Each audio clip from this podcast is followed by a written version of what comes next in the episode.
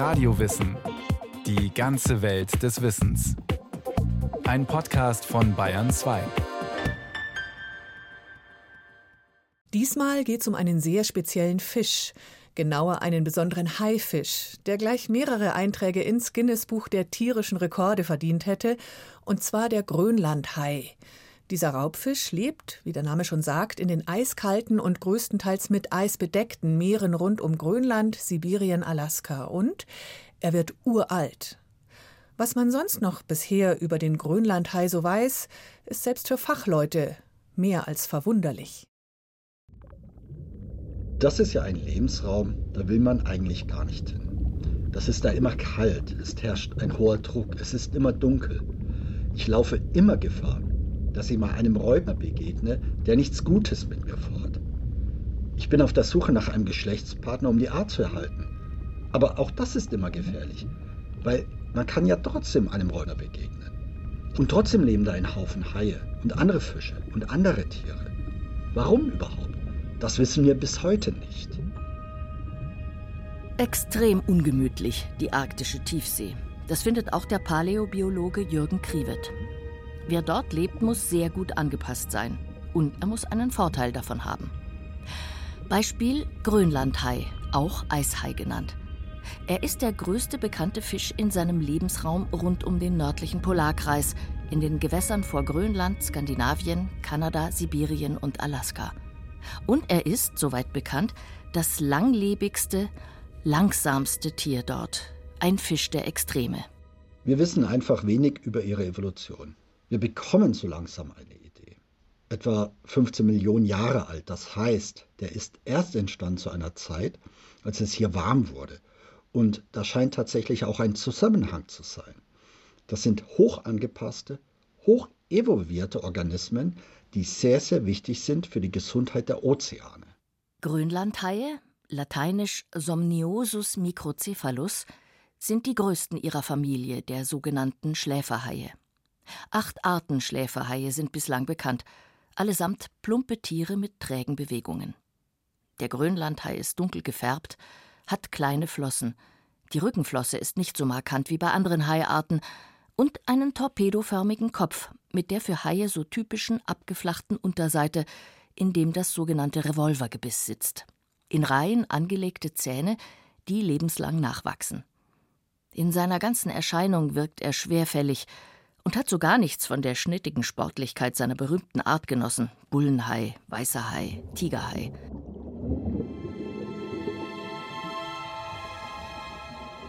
Das längste gesichtete Exemplar war sieben Meter lang, so groß wie ein Bus. Bekannt ist auch, dass Grönlandhaie mehr als 2000 Meter tief tauchen können. 1995 wurde vor der Küste von South Carolina ein Grönlandhai in dieser Tiefe gefilmt von einem unbemannten U-Boot. Dazu kommt ihr Alter. Dänische Forscher haben im Jahr 2016 das Alter eines fünf Meter langen Weibchens auf 272 bis 512 Jahre geschätzt. Das ist zwar eine große Spanne, verblüfft aber trotzdem. Das Ergebnis hat einen neuen Rekord gesetzt. Grönlandhaie gelten heute als die langlebigsten Wirbeltiere überhaupt. Grönlandhaie wachsen, wie alle Fische, ihr Leben lang, wenngleich die Wachstumskurve mit zunehmendem Alter auch stark abflacht. Das heißt, die Größe gilt als relativ guter Indikator für das Alter. Eine Markierungsstudie von 1963 kam zu dem Schluss, dass die Tiere pro Jahr einen halben Zentimeter wachsen.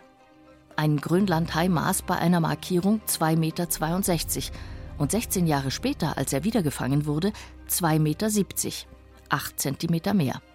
Das sieben Meter lange Tier könnte also gut und gerne vielleicht 400 Jahre alt sein. Und das würde bedeuten, der Hai wäre im 17. Jahrhundert zur Welt gekommen. Da herrschte der Hundertjährige Krieg. Die durchschnittliche Lebenserwartung der Menschen lag in Europa unter 30 Jahren und bei den Reichen und Adligen war der Barock in Mode. Seitdem zieht dieser Grönlandhai seine Kreise in der kalten, dunklen, leeren arktischen Tiefsee. Eine unglaubliche, für uns Menschen nur schwer vorstellbare Lebensrealität. Und tatsächlich nicht besonders verlockend. Der Paläobiologe Jürgen Kriwet hat ein paar Erklärungsversuche, warum sie dort unten leben. Denn die meisten der mehr als 500 Haiarten leben im Oberflächengewässer. Kriwet nennt die Evolutionsgeschichte der Haie generell eine Erfolgsgeschichte, die unter anderem auf ihrer Anpassungsfähigkeit beruht. Ich hatte mal vor einigen Jahren ein Projekt mit einem Doktoranden laufen, in dem es um die Evolution der Tiefwasserhaie ging. Und der Doktorand hat dabei sehr viel Material aus Japan untersucht, das aus der Tiefsee stammte. Und da wissen wir tatsächlich auch in etwa, wie diese Anpassung passiert ist und in wie viel Wellen vor allem die heutigen Haie sich überhaupt in die Tiefsee vorgewagt haben. Und äh, da sehen wir dann auch, dass das wahrscheinlich zwei Migrationswellen waren. Einmal vor etwa 100 Millionen Jahren, eine nach diesem Paläogen-Aussterbeereignis, als die Dinosaurier ausgestorben sind. Ein riesenkatastrophales Ereignis.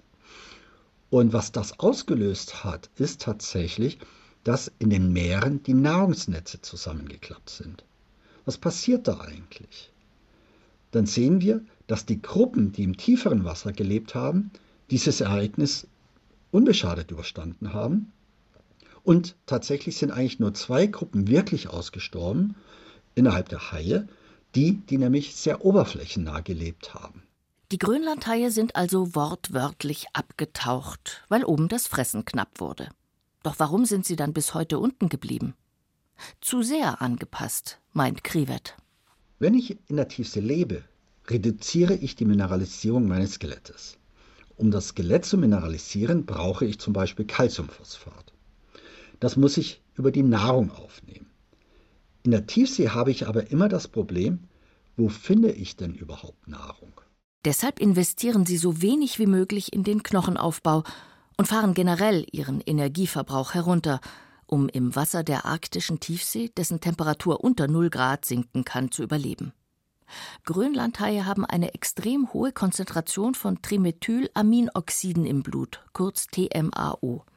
Dieser Stoff erhöht vermutlich die osmotische Konzentration der Körperflüssigkeiten und senkt dabei den Gefrierpunkt. Grönlandhaie haben also eine Art körpereigenen Frostschutz. Und ihr Stoffwechsel ist 15 mal niedriger als der der tropischen, recht schnell und aggressiv agierenden Bullenhaie beispielsweise. Grönlandhaie sind definitiv keine schnellen Jäger. Sie setzen auf Langsamkeit. Bei voller Fahrt und mit großer Anstrengung bewegen sie sich zwischen 2,75 und 3,5 Stundenkilometern. Das ist etwa halb so schnell wie Schrittgeschwindigkeit. Dementsprechend langsam ist die Frequenz, mit der sie ihre Schwanzflosse bewegen. Die langsamste aller bislang bekannten ähnlich großen Raubfische. Mehr Tempo geht einfach nicht bei einem derart instabilen Skelett. Die an der Oberfläche leben, weiße Haie, Tigerhaie, die haben ein sehr stark mineralisiertes Skelett. Die haben ein Knorpelskelett, aber das oberflächlich durch ein Calciumphosphat lagig überdickt wird, die diese Bereiche Schädel, Flossen, Wirbelsäule verstärkt. Weil die haben einfach genug Nahrung. Das hat den Vorteil, dass der Körper dadurch rigide ist, ermöglicht, dass ich zum Beispiel schneller schwimmen kann. In der Tiefsee brauche ich das ja aber gar nicht. In der Tiefsee ist der Druck so hoch, dass er den Körper eigentlich in Form hält. Wenn ich so einen Tiefwasserhai, zum Beispiel einen Laternenhai, aus 1000 Meter hochhole, dann ist er, wenn er oben angekommen ist, an der Luft, eigentlich nur noch eine mehr oder weniger schlabbrige Masse, weil er ein so wenig mineralisiertes Skelett hat. Und er überlebt das auch nicht. Doch so extrem angepasst wie der Laternenhai ist der Grönlandhai nicht. Er kann auch an der Oberfläche leben, wie der Mageninhalt von Tieren gezeigt hat. Bislang dachte man, Grönlandhaie ernährten sich vor allem von Aas, von Landtieren, die vom Eis gefallen sind oder von herabgesunkenen Fischen, eine Art Aaspatrouille am Meeresgrund. Matthias Schaber beschäftigt sich am Thünen-Institut mit Haien, Hundshaien vor allem, die auch in der Nord- und Ostsee vorkommen. Doch deren große, alte und langsame Verwandte, die Grönlandhaie, faszinieren ihn – denn es tauchen immer mehr überraschende Erkenntnisse über diese Tiere auf. Er weiß, dass die Theorie vom reinen Aasfresser überholt ist. Kleine Eishaie, also kleine in Anführungszeichen, bis ca. zwei Meter Körperlänge, fressen in erster Linie wirbellose Tiere, vor allem Kalmare. Also es gibt schon eine Spezialisierung und das Beutespektrum größerer Haie, also ab zwei Meter Länge dann, besteht dann aus Rochen, Plattfischen, Seewölfen, Rotbarschen, aber auch Seehunden. Und es wurden sogar auch größere Robben, Eisbären und auch Beluga-Wale vielleicht nicht ganze, aber Teile davon im Mageninhalt von Grönlandhaien nachgewiesen. Die auffallend weißen Beluga-Wale sind drei bis fünf Meter lange geschickte Schwimmer, die in geringer Wassertiefe leben. Wie schafft es der schwerfällige Riese aus der Tiefe, sie zu schnappen? Während man davon ausgeht, dass die Sache mit den Bären tatsächlich am ehesten auf das Fressen von toten Tieren zurückgeht, zeigen die Ergebnisse trotzdem, beispielsweise bei den Robben und auch bei den Beluga-Walen, dass die Haie trotz ihrer vermeintlichen Trägheit offensichtlich irgendwie doch in der Lage sind, durch aktive Jagd große und schnell schwimmende Beute zu fassen. Frischfleisch. Erbeutet im Oberflächengewässer. Die Seehunde, die man im Magen gefunden hat, waren nämlich weitgehend intakt und hatten charakteristische Bisswunden. Es wurde darüber hinaus auch keine sogenannte Aasfresserfauna im Magen gefunden. Wenn so ein toter Seehund so auf dem arktischen Boden so vor sich hin gammelt und dann kommt so ein aasfressender Eishai vorbei und futtert den, dann nimmt er gleichzeitig auch kleine Krebse und alles, was ebenfalls auf dem Seehund sitzt und ihn auffrisst, auf. Und das hat man nicht im Magen gefunden. Und? Lebende Beluga-Wale haben manchmal Bisswunden, die dem Grönlandhai zugerechnet werden. Dahinter steckt keine Schnelligkeit, sondern vermutlich eine hinterhältige Taktik. Man geht bisher davon aus, weil man sich offensichtlich gerade nicht so richtig erklären kann, wie ein Grönlandhai denn bitteschön so einen Beluga-Wal verfolgen und anknabbern soll, dass diese Beutetiere gefangen oder gebissen wurden, während sie auch entweder schliefen oder an den Atemlöchern sich konzentriert hatten und auftauchen mussten. Will ein Eishai aus 1000 Metern Tiefe auftauchen, um einem Wal oder einer Robbe am Atemloch aufzulauern, braucht er dafür mindestens 20 Minuten. Haie leben seit mindestens 400 Millionen Jahren auf der Erde und sind in allen marinen und auch Süßwasserlebensräumen vertreten, also auch in Flüssen oder im Brackwasser von Mündungsgebieten. Es gibt aktuell 536 bekannte Arten, die sehr unterschiedlich sind. Matthias Schaber? Sie sind eben trotz biologischer Gemeinsamkeiten so divers und umfassen eben so verschiedene Arten wie den höchstens 20 Zentimeter großen leuchtenden Zwerglaternenhai in der Tiefsee oder Haie, die über teilweise trockenfallende Riffbereiche laufen können auf ihren Flossen, also den Teppichhai. Warmblütige Haie, die schnelle Jäger der Hochsee sind wie der Makohai oder eben halt den größten Fisch der Erde, ein Filtrierer überwiegend Plankton frisst, den Walhai mit 12, 13, 14 Meter Größe. Den Hai gibt es sozusagen nicht. Angepasst, divers und vielerorts in der Nahrungskette ganz oben. Haie sind extrem wichtige Schlüsselarten ihrer Lebensräume, die das Nahrungsnetz regulieren. Und sie haben eine echte Erfolgsgeschichte in der Evolution geschrieben. Bis der Mensch begann, massiv die Meere zu nutzen. Überfischung einerseits, da kann er eben einfach nicht darauf reagieren. Dem entgeht er nicht. Diese Langleinen, da kann er sich überhaupt nicht daran anpassen, denen irgendwie auszuweichen, die ausgelegt werden, die mehrere Kilometer lang sind. Auch Umweltveränderungen. Wenn man mal sich anschaut, 66 Prozent der Ozeane sind durch Menschen schon verändert. Der Mensch ist tatsächlich das einzige große Problem für den Hai. Grönlandhaie wurden bis in die 1960er Jahre systematisch befischt, denn der Tran und die Vitamine ihrer Leber waren sehr begehrt. Geschätzte 40.000 Tiere wurden deswegen jährlich getötet. Seitdem man beides synthetisch herstellen kann, lässt der Mensch den Eishai in Ruhe.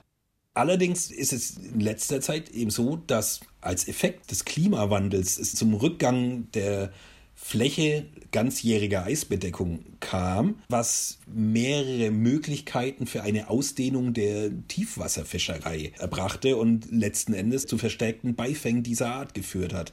Aktuell werden geschätzt jährlich über 3500 Tiere als Beifang im Atlantischen und Arktischen Ozean sowie der Barentssee. Allerdings muss man da vorsichtig sein. Man geht nämlich davon aus, dass diese offiziellen Zahlen zum Beifang den tatsächlichen Umfang möglicherweise dramatisch unterschätzen sagt Matthias Schaber vom Thünen-Institut in Bremerhaven. Er zitiert in diesem Zusammenhang noch eine andere Studie, die nahelegt, dass vor allem der Run auf den schwarzen Heilbutt, ein begehrter Speisefisch, der jetzt vermehrt mit Grundschleppnetzen aus der arktischen Tiefsee heraufgeholt wird, dem Grönlandhai zum Verhängnis wird.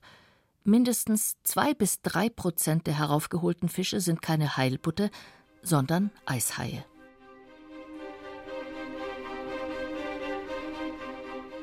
Das große Drama des Grönlandhais in unserer heutigen Zeit, dem Anthropozän, also der vom Menschen extrem beeinflussten Weltepoche, ist seine Langsamkeit. Vor allem bei der Fortpflanzung. Seine Strategie, möglichst wenig Energie zu verbrauchen, hat ihm in den vergangenen 15 Millionen Jahren das Überleben in der arktischen Tiefsee ermöglicht. Jetzt wird es ihm vermutlich zum Verhängnis, schätzt der Paläobiologe Jürgen Krivet. Wenn der 150 Jahre braucht, um geschlechtsreif zu werden. Und dann nochmal ewig braucht, bis vielleicht zwei, drei, vier Jungtiere geboren werden. Das ist natürlich eine Reproduktionsrate, die gleicht nichts an dem, was wir auch nur zufällig wegfangen, überhaupt aus. Das gilt auch für die meisten Haifische, gerade für die großen Räuber. Katzenhaie legen Eier, wunderbar. Aber die Arten, die lebendgebärend sind, der weiße Hai, die werden mit 10, 12 Jahren geschlechtsreif. Dann werden ein paar Jungtiere geboren. Marcohaie, dann dauert es erstmal wieder drei Jahre, bis sie wieder überhaupt empfängnisbereit werden. Das heißt, da kommen ein paar Junge alle paar Jahre mal auf die Welt, die im Grunde den Verlust an der Population ausgleichen müssen. Und das funktioniert einfach nicht. Grönlandhaie können sich erst im Alter von 150 Jahren fortpflanzen. Wieder so eine unglaubliche, für uns Menschen nur schwer vorstellbare Lebensrealität. Im Leben des Grönlandhais ticken die Uhren tatsächlich anders. Deswegen hat ihn die Weltnaturschutzunion International Union for Conservation of Nature and Natural Resources im Jahr 2019 als gefährdet eingestuft. Die Gefährdung ist angesichts der vermehrten Nutzung der Arktis anzunehmen. Zahlen über den Umfang und die Verfassung der Eishaipopulation hat niemand, denn ihre Erforschung in der Tiefsee ist schwierig. Tiere von dort unten werden vor allem dann untersucht, wenn sie zufällig an die Oberfläche oder an Land kommen. Und weil immer mehr Grönlandhaie als Beifang enden, konnten Wissenschaftler in den vergangenen 15 Jahren erste interessante Daten zusammentragen. Zum Beispiel hat im Jahr 2016 der dänische Meeresbiologe Julius Nielsen im Rahmen seiner Doktorarbeit an der Universität Kopenhagen mehrere Grönlandhaie untersucht und umfassend beschrieben. Er hat mittels der Radiokarbonmethode die Augenlinsenkerne von 28 Grönlandhaien auf ihr Alter untersucht und mit seinem Ergebnis viel Aufsehen erregt. Wir wissen also erst seit wenigen Jahren, wie alt Grönlandhaie werden können. Und dann entdeckte Nielsen auf den Augen fast aller Tiere noch einen rund zwei Zentimeter langen biolumineszenten Ruderfußkrebs. Er lebt als Parasit dort. Und ernährt sich vom Gewebe um die Stelle herum, wo er festsitzt. Und die Stelle ist opak, also nicht mehr durchsichtig, sondern so ein bisschen neblig oder eingetrübt. Man geht davon aus, dass das zu einem enormen Verlust der Sehkraft bei Grönlandhaien führt, bis eventuell hin zur totalen Erblindung. Er ist also nicht nur langsam und ungeschickt, sondern auch noch so gut wie blind. Nicht gerade das, was man mit einem Hai assoziiert. Man würde also annehmen, dass das wahnsinnig nachteilig für die Haie ist, wenn sie nicht mehr sehen können.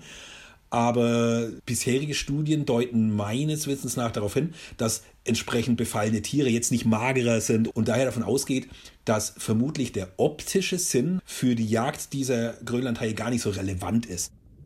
Erwachsene Tiere halten sich überwiegend in Tiefen von mehreren hundert Metern bis unter 2000 Metern auf. Da ist es sowieso stockfinster. Daher wird auch spekuliert, ob die von den Krebschen erleuchteten Haiaugen eventuell andere Tiere anlocken könnten. Dann wäre es also kein parasitäres, sondern ein symbiotisches Verhältnis, das die kleinen Krebse mit dem großen Hai eingehen. Sie würden ihm so die Futtersuche erleichtern. Dazu kommt ihr exzellenter Geruchssinn. Die Nasenlöcher sind groß, Zudem ist ihr Kopf, wie bei allen Haiarten, mit sensorischen Poren überzogen. Das heißt, der Grönlandhai riecht seine Beute und wohl auch seine wenigen Fressfeinde. Nur Orcas, die in Gruppen jagen und den trägen Eishai leicht umzingeln können, Und die bis zu 20 Meter langen Pottwale erlegen gelegentlich einen Grönlandhai. Der kann den Walen, wenn überhaupt, nur durch Abtauchen und ausgedehnte Tauchgänge entkommen, bei denen Meeressäuger, die zum Luftholen nach oben müssen, nicht mithalten können. Sein größter Feind ist also der Mensch. Unsere Langleinen, unsere Schleppnetze, unser Eingriff in Lebensräume und die Veränderung des Weltklimas. Ob der seit 2019 geltende Schutz der Tiere etwas hilft, das wird sich erst nach mehreren Generationen zeigen. Und bei einer durchschnittlichen Zeitspanne von 150 Jahren zwischen zwei aufeinanderfolgenden Generationen werden wir das nicht mehr erfahren. Der neue Schutzstatus verbietet jedenfalls ihren gezielten Fang und besagt, dass zufällig gefangene Eishaie wieder ins Meer zurückgeworfen werden müssen. Doch bringt das etwas? Entscheidend ist der Druckunterschied. Ne? Wenn man also einen Rotbarsch aus 800 Meter Tiefe hochholt, überlebt er das nicht. Auch wenn man ihn wieder reinwirft, weil der Druckunterschied so groß ist, dass im Endeffekt die Schwimmblase so weit expandiert, dass dann innere Organe geschädigt oder zerstört werden. Ich gehe davon aus, dass das beim Grönlandhai nicht unmittelbar tödlich sein dürfte, wenn man ihn aus der Tiefe hochholt. Es dürfte allerdings allein schon technisch schwierig sein, weil wir reden von einem vier bis fünf, teilweise sechs Meter großen Hai, der über eine Tonne wiegt. Ich glaube, das Handling an Bord ist vermutlich schon schwierig. Also schonend wieder ins Wasser werfen, kann ich mir kaum vorstellen, dass das geht. Die britische Autorin Catherine Rundle zitiert in ihrem Buch The Golden Mole and Other Living Treasure einen historischen Augenzeugenbericht aus dem Jahr 1834.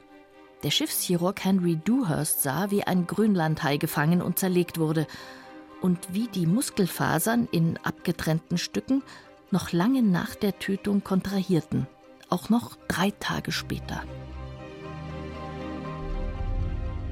Der Grönlandhai ein Fisch der Extreme, der auch zum Sterben offenbar länger braucht als andere Lebewesen. Seine hochspezialisierte Anpassung an einen extrem feindlichen Lebensraum macht ihn so faszinierend und zugleich so verletzbar für den Eingriff des Menschen.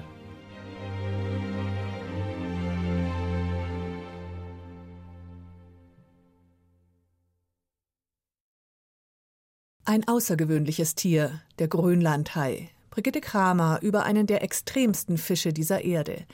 Wir haben noch viele andere Tierporträts bei Radio Wissen, zum Beispiel auch über den Orca oder den Pottwal, das Walross oder den Eisbären, aber auch über den Lebensraum Eis und Eismeer und was mit den Tieren dort in Zeiten des Klimawandels passiert. Zu finden überall dort, wo es Podcasts gibt und in der ARD Audiothek. Viel Spaß beim Stöbern.